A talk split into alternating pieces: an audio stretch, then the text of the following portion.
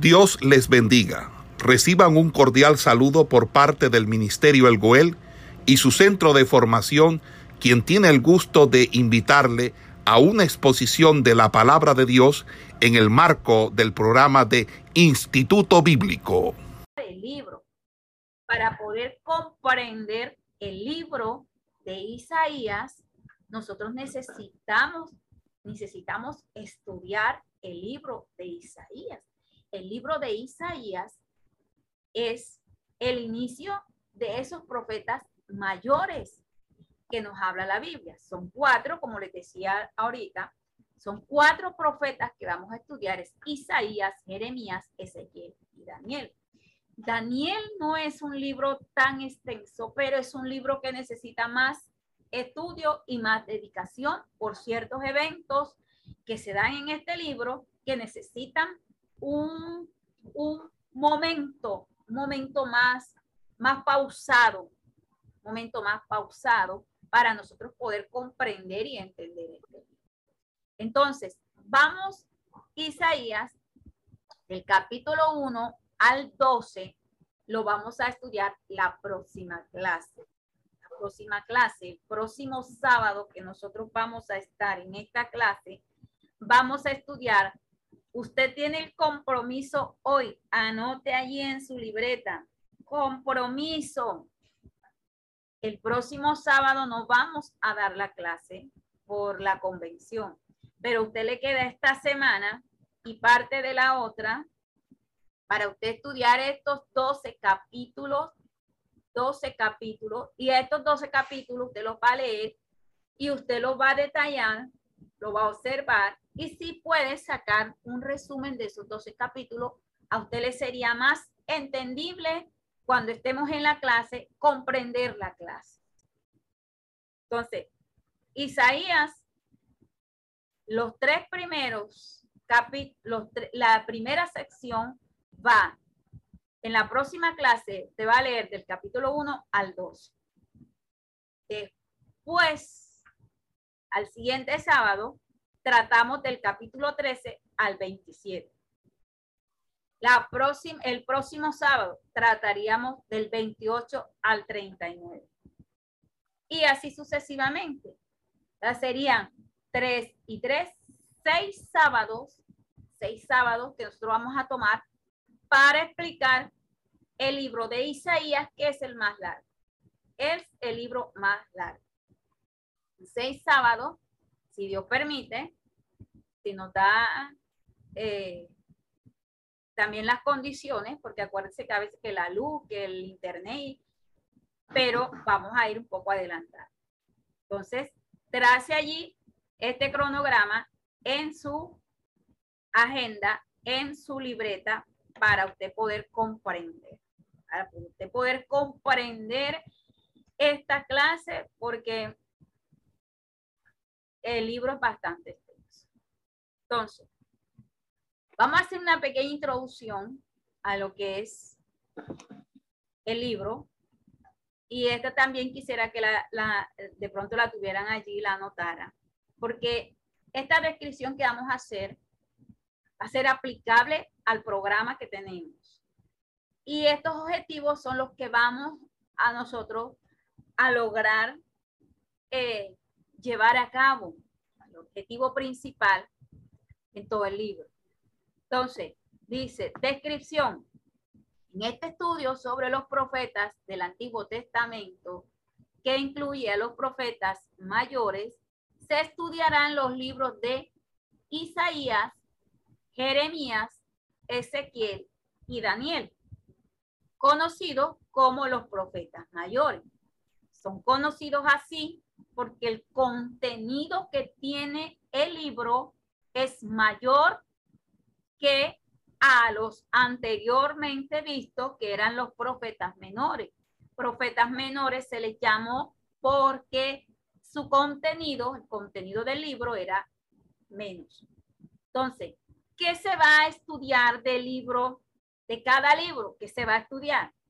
Se va a estudiar las características de cada libro. Bien, características de cada libro. Se va a estudiar los antecedentes históricos que cada libro tiene, antecedentes históricos. Se va a estudiar la vida del profeta, la vida del profeta, la fecha estimada de eh, cuando se escribió el libro y la aplicación que él mismo tiene para situaciones de nuestro tiempo. Prácticamente esto lo hicimos en el, en el estudio anterior con los profetas. Estudiamos la vida eh, que tenía el profeta, su vida secular. Estudiamos su, su, la fecha en que es posible que se da de su escritura y también estudiamos eh, el trasfondo histórico y los reyes que en ese momento estaban. Eso lo vimos en la clase anterior. ¿Cuáles son los objetivos? Objetivos que nosotros vamos a alcanzar en este, en este estudio. Mire, vamos a familiarizarnos con el libro. Para algunos, para algunos, ver un libro tan demasiado extenso que provoca pereza, cansancio, sueño, apatía y de todo. Entonces, vamos a familiarizarnos con el contenido literario, el contexto histórico de los libros, de los profetas mayores y, bueno, menores no, porque ya lo vimos, los mayores, profetas mayores. Entonces, ¿qué vamos a hacer? ¿Qué vamos a hacer? Esos 12 capítulos que vamos a ver de salida, usted tómelo en su devocional diario que usted hace. Si usted lee la escritura en la mañana, lee la escritura en la noche, y si en la tarde usted está un poco desocupada, vuelve a leer otra vez. Entonces tome este libro como su libro base de devocional, para que no se le haga tan pesado tan de pronto eh, fastidioso tener que leerse los 12 capítulos en un solo momento. Te lo puedes fraccionar. Hoy en la mañana me puedo leer tres capítulos, en la noche me puedo leer otros tres. Ya van, ya van seis capítulos. En la, en la próxima, eh, el, al día siguiente me puedo leer otros seis y ya yo tengo mis 12 capítulos que yo me tenía que leer. Ese es un plan que nos vamos a trazar para no estar de pronto, venir el sábado a la clase y no haber estudiado, no haber leído el libro, porque es importante que usted lo lea. Si usted no puede leerle el libro, no puede leerlo porque usted está trabajando, busquemos el método, la forma de nosotros eh, aplicarlo en nuestro celular en la Biblia en audio. Y usted coloca allí Isaías, ya, y usted va teniendo allí. Y creo que es una forma práctica y fácil para nosotros poder eh, relacionarnos con, con esto y, y cumplir con nuestra tarea. Ahora, tenemos que familiarizarnos con las fechas y los periodos que tradicionalmente se le han dado a los profetas mayores. Familiarizarse con esos periodos. Esos periodos para algunos es difícil, es difícil entenderlos, a algunos se les hace difícil, pero por que eso nos hace difícil entenderlo, porque como no los leemos, entonces cuando lo leemos, no entendemos, no entendemos, no nos damos a la tarea de, por, lo menos eh, irnos eh, al contexto de lo que antes de, de, lo que está hablando allí pasó para poder caer en donde es y para llevar un hilo conductor de las cosas. Entonces, vamos a familiarizarnos. Si hay dudas, se puede investigar las fechas, los periodos que se dieron en ese entorno de cada profeta. Esto relacionado con los cuatro profetas. Otro punto, dice, comprender algunos de los puntos más importantes. ¿Cuáles son?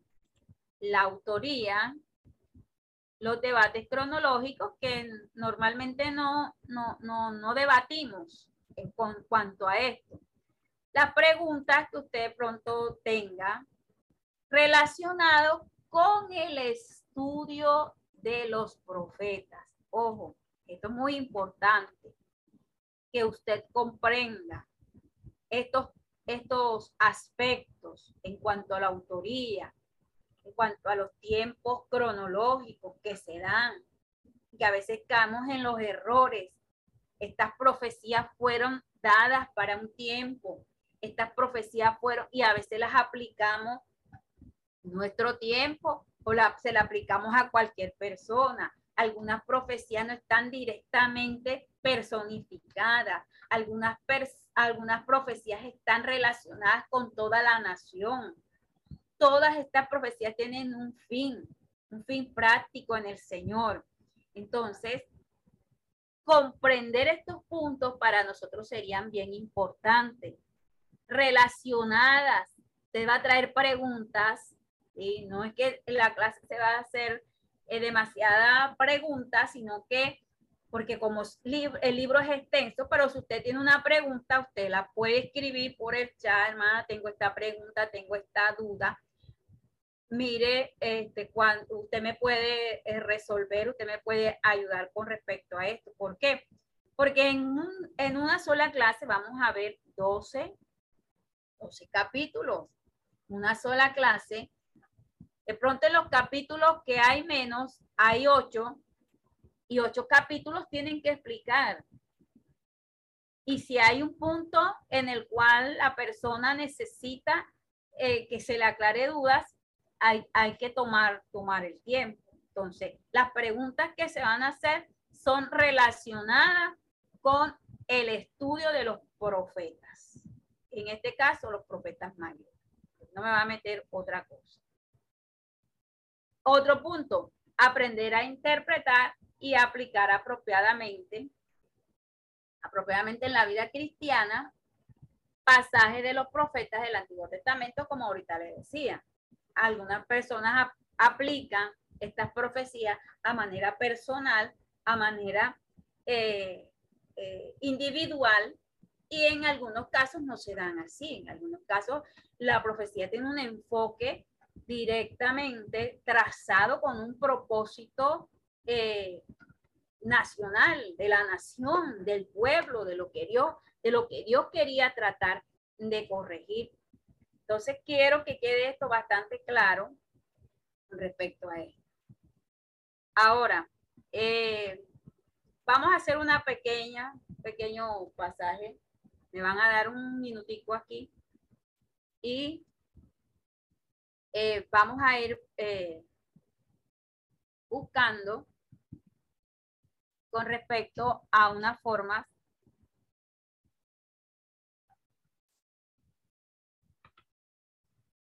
algunas formas que nosotros vamos, eh, vamos a, estudiar con respecto a la introducción, la introducción de lo que es el, eh, eh, los profetas, introducción de los profetas.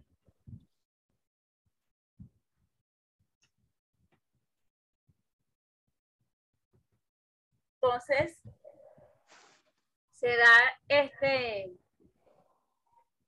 esta relación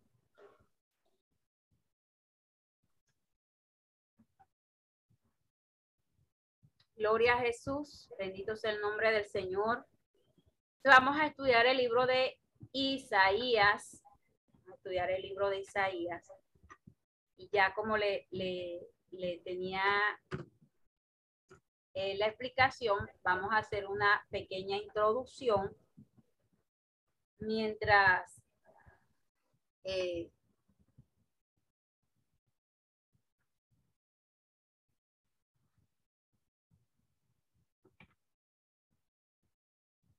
momentico, hermanos, que aquí se me ha pegado esto.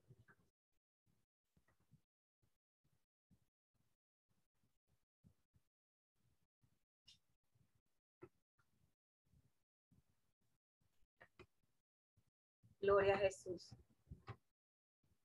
Bueno.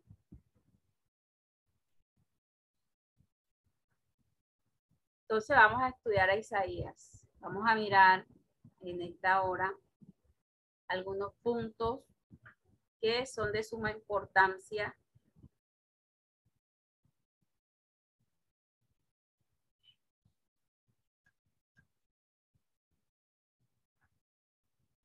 de suma importancia para nosotros.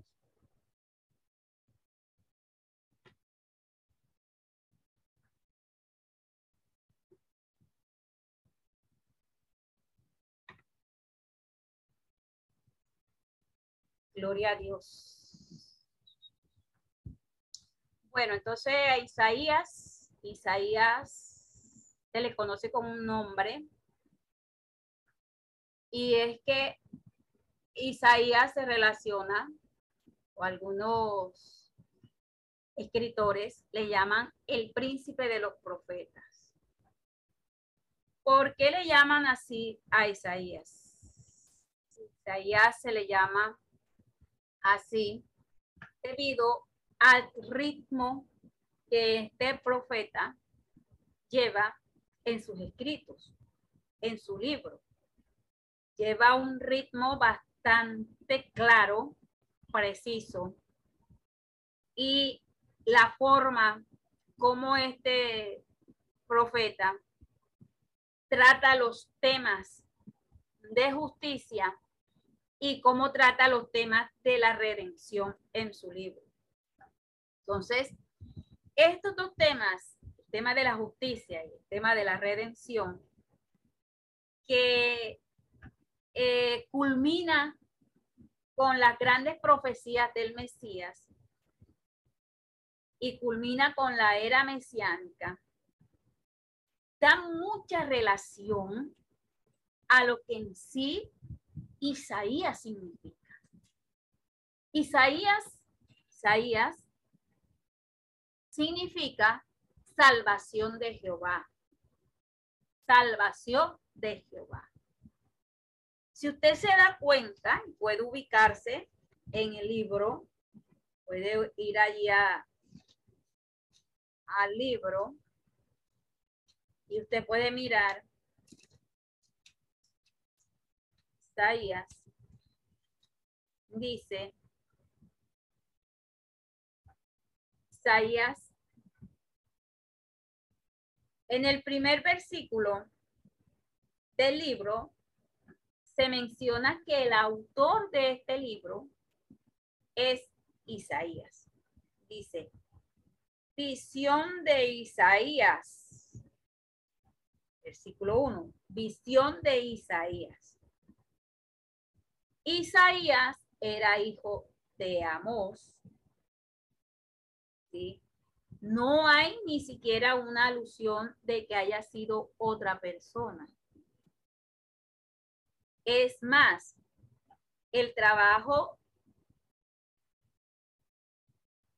ha sido una única unidad desde más o menos el año 150 antes de Cristo. Esta fecha que le estoy dando, los años 150 antes de Cristo,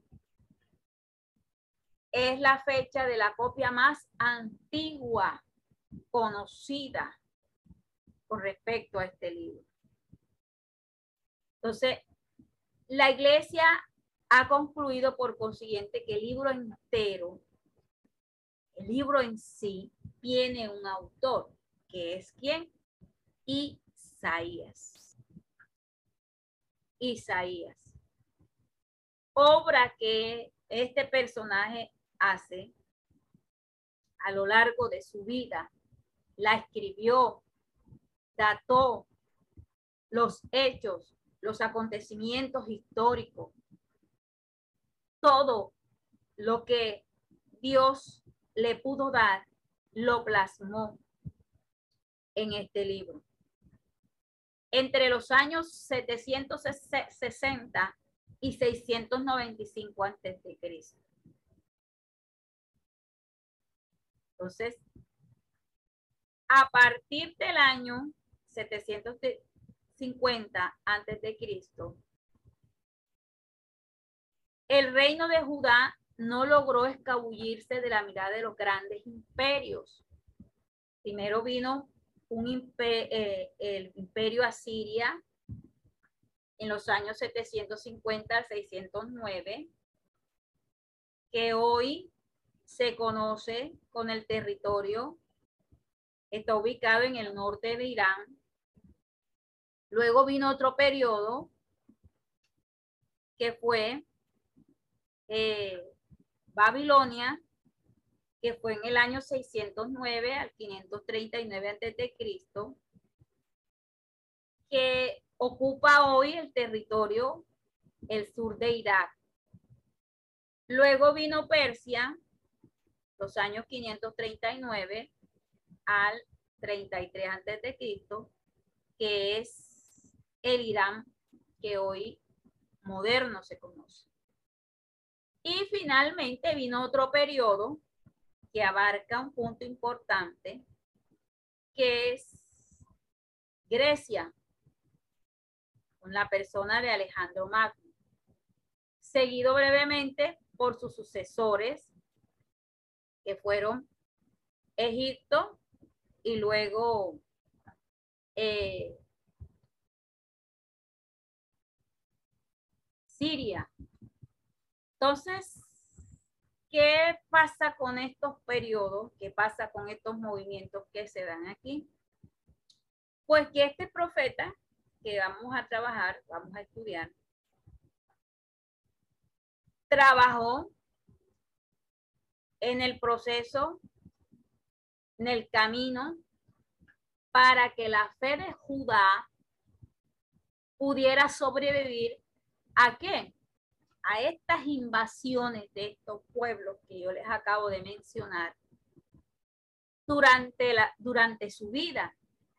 Entonces, durante todo este periodo, vamos a observar que eh, hubo grandes momentos de amenaza, momentos críticos, momentos fuertes. Pero para esto Dios levanta a este profeta. Para pavimentar, para que él abriera el camino,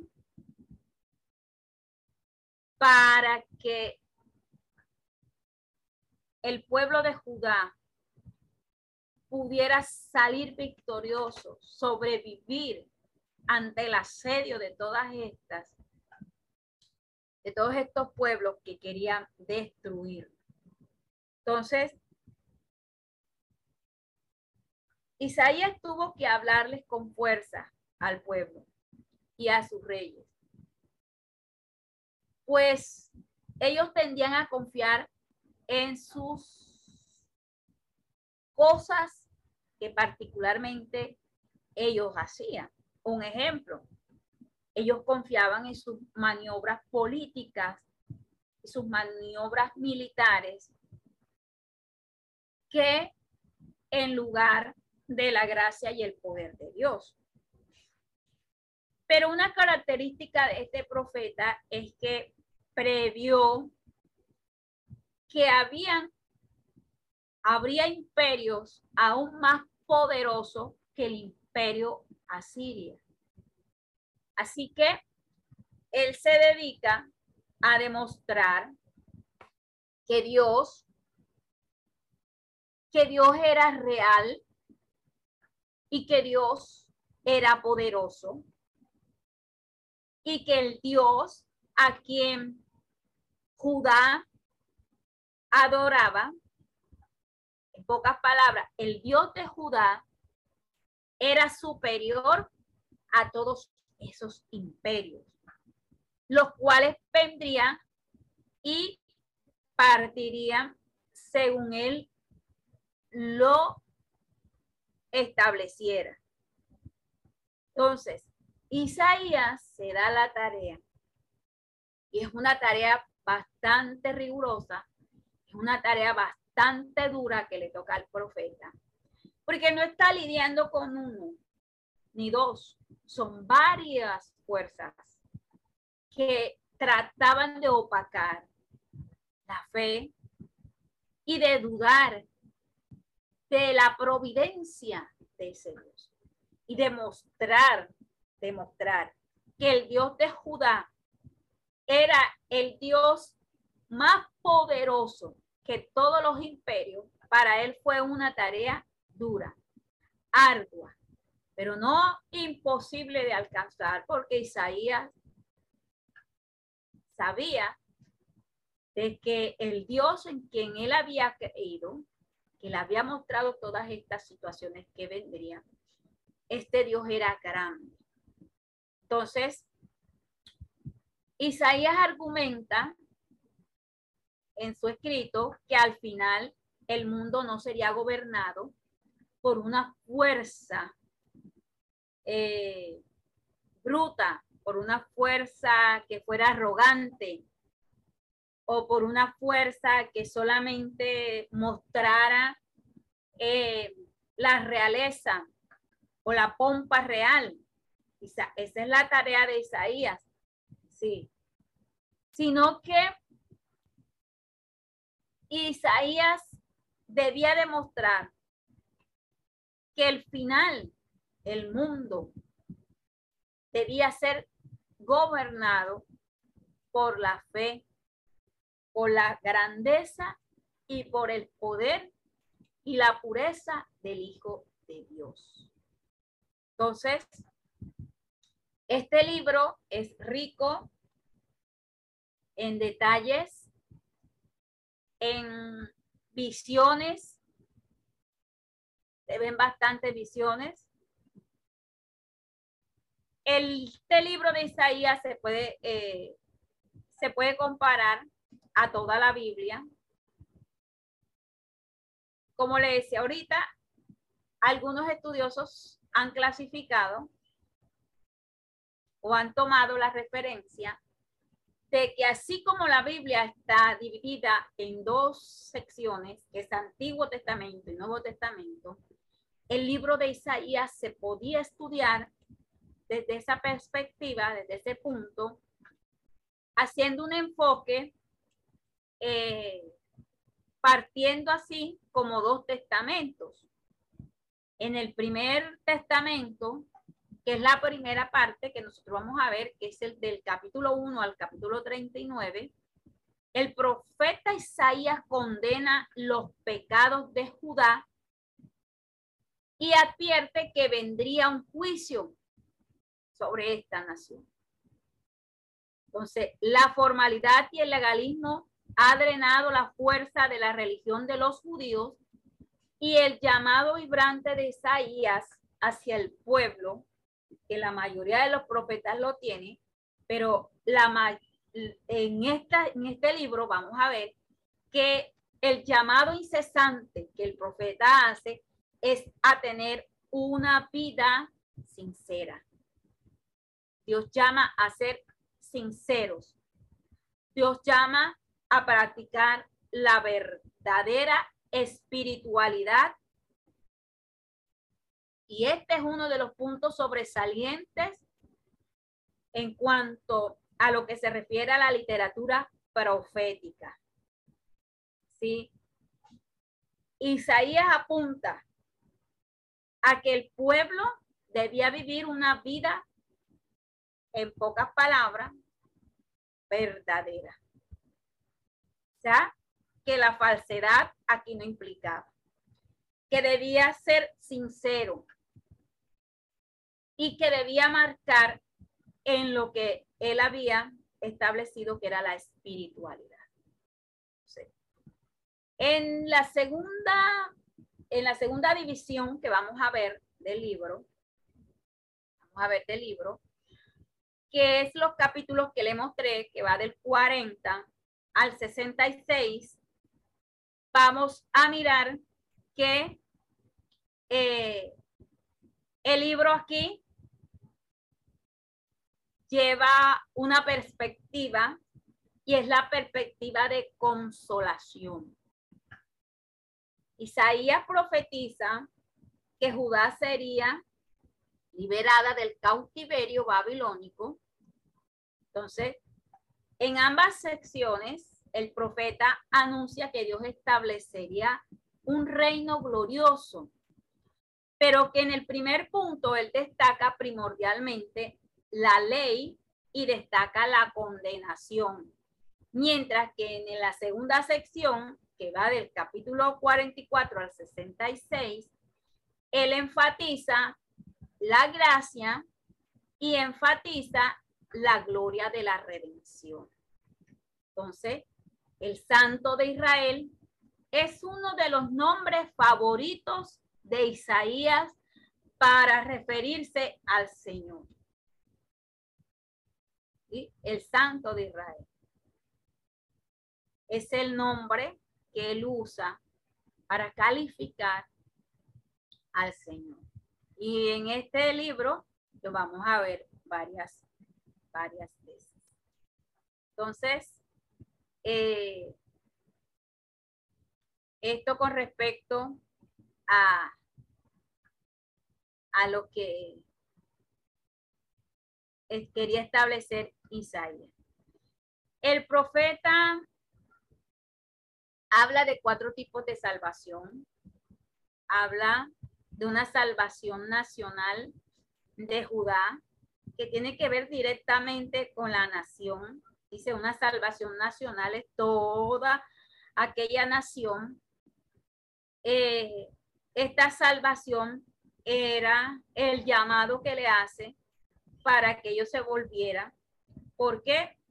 Porque pendían los ataques de las demás naciones contra ellos y ellos debían ser salvos de esos, de esos eh, ataques que vendrían sobre ellos. La otra salvación que Isaías nos habla es con respecto a, a Judá también, pero ya en otra condición. Aquí nos habla ya la salvación que va a venir para este pueblo eh, del cautiverio, cautiverio babilónico. Más adelante vamos a estar explicando todos estos puntos. Y la salvación que se da de los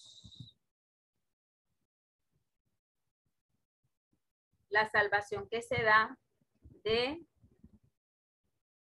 la futura, porque viene una salvación que es a futuro, es a futuro, eh, que se da más adelante, tiene mucha relación con lo que va a venir, con lo que trae para ellos un despertar glorioso en el Señor. Entonces, de esta forma, nosotros vamos a ir mirando lo que se relaciona el libro de Isaías. Esta es una pequeña introducción a la próxima clase vamos a estudiar, como les dije, los capítulos del 1 al 12, pero antes de eso les mostraré una relación de esta, eh, que nos habla Isaías con respecto a esta profecía. Entonces creo que culminamos aquí. Gloria a Dios.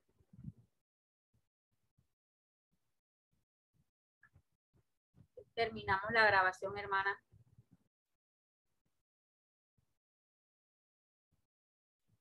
Bueno, mientras la hermana Berly culmina la grabación, ¿qué les parece? Si están de acuerdo al trabajo que vamos a realizar respecto a Isaías. Hermana Berly, por favor.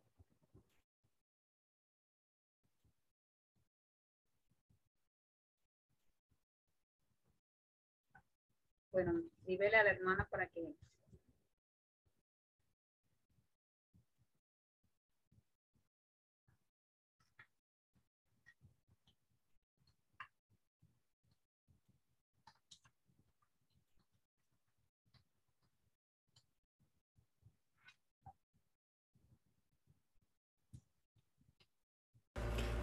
Esperamos que este estudio haya sido de bendición para su vida y ministerio.